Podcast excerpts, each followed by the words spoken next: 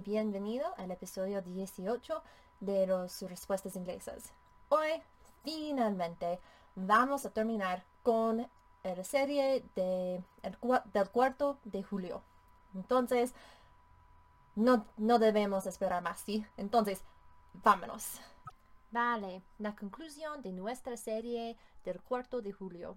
Empezamos este episodio con el motín del té, o como se dice en inglés, The Boston Tea Party. El motín del té, The Boston Tea Party.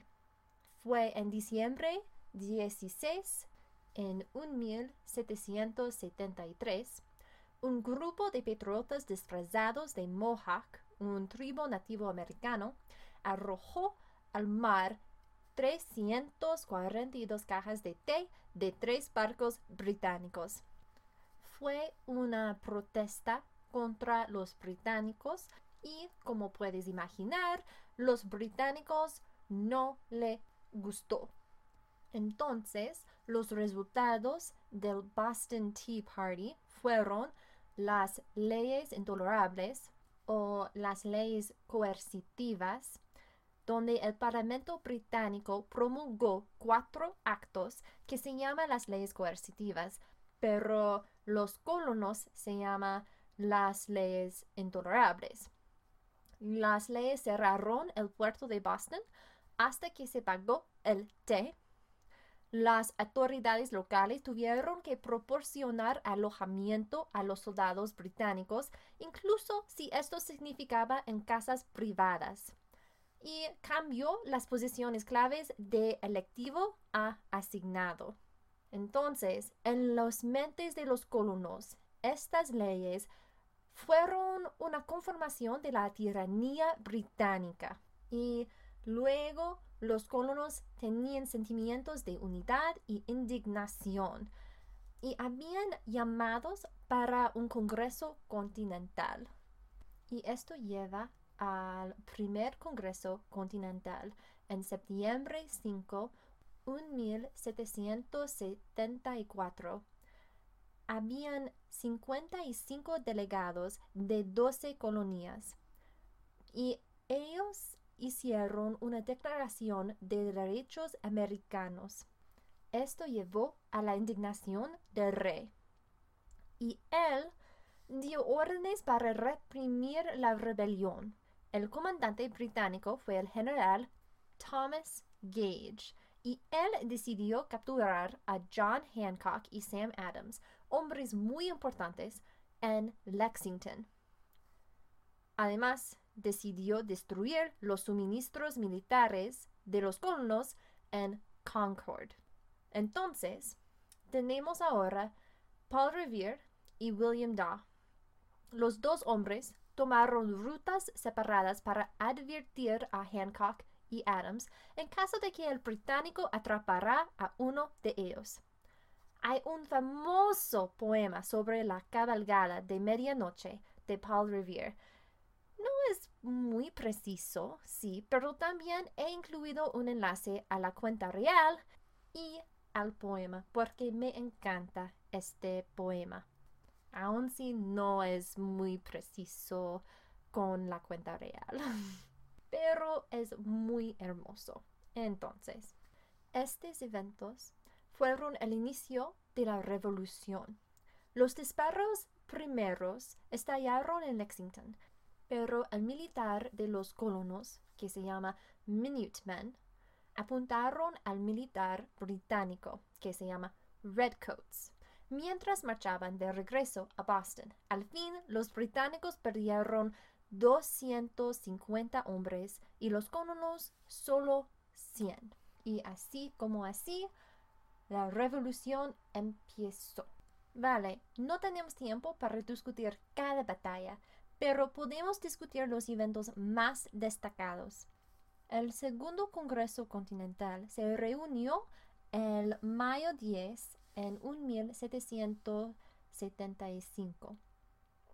George Washington fue nombrado general y comandante en jefe del ejército el junio 15 en 1775.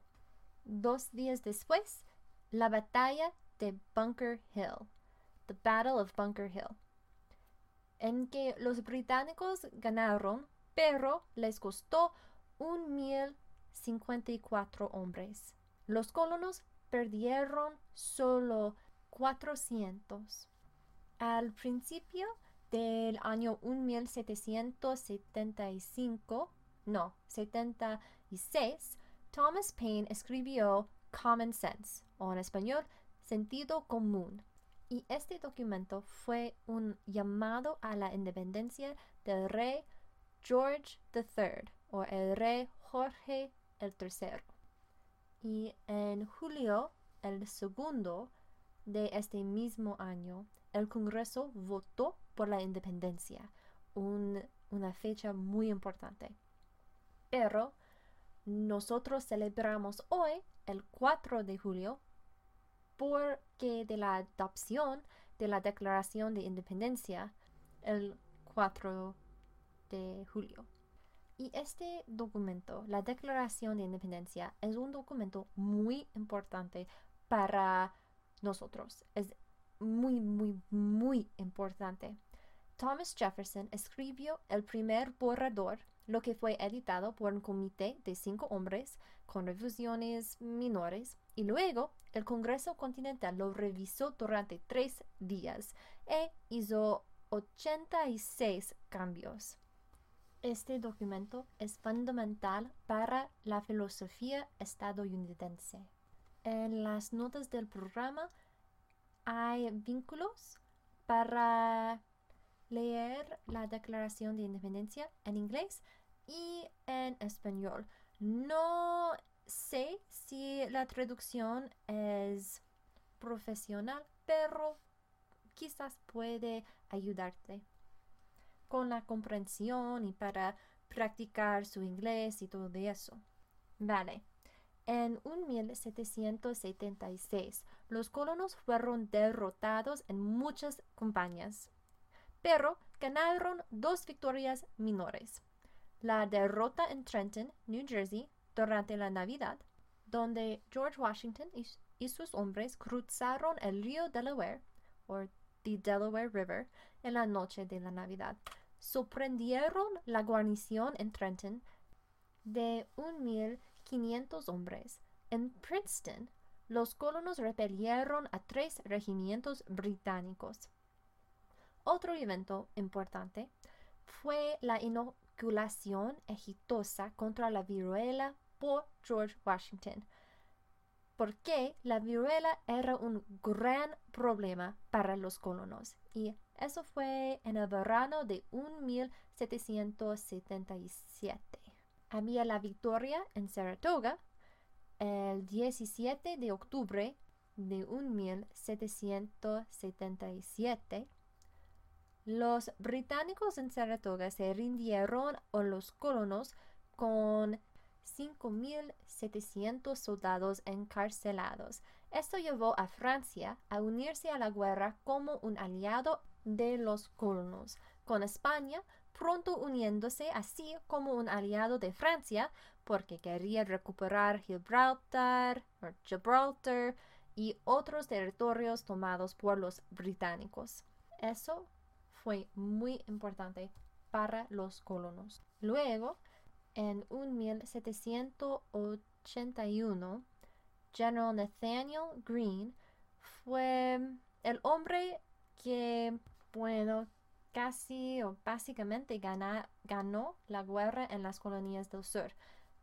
¿Ves? El fin de 1778, los británicos comenzaron a centrar sus esfuerzos en las colonias del sur, pero porque de hombres muy valientes como General Nathaniel Greene, los británicos no ganaron. Y finalmente, el asedio de Yorktown. El 28 de septiembre al 17 de octubre de 1781. El asedio fue una combinación de fuerzas americanas y francesas y decidió la victoria de los colonos. El general Cornwallis se rindió oficialmente dos días después, el 19 de octubre. y la guerra, la revolución, terminó con el Tratado de París o The Treaty of Paris, donde Gran Bretaña reconoció la independencia de los Estados Unidos el 3 de septiembre de 1783. Y esto es un sumario de la historia de la Revolución Americana. Espero que hayan disfrutado esta serie y si tienes algunas preguntas o temas que te gustan que yo discutiera o pensamientos sobre la revolución, por favor envíamelas a contact languageanswers.com. Eso es contact. Y si no quieres faltar ningún episodio, por favor suscríbete a SoundCloud, Transistor, Google Play y iTunes.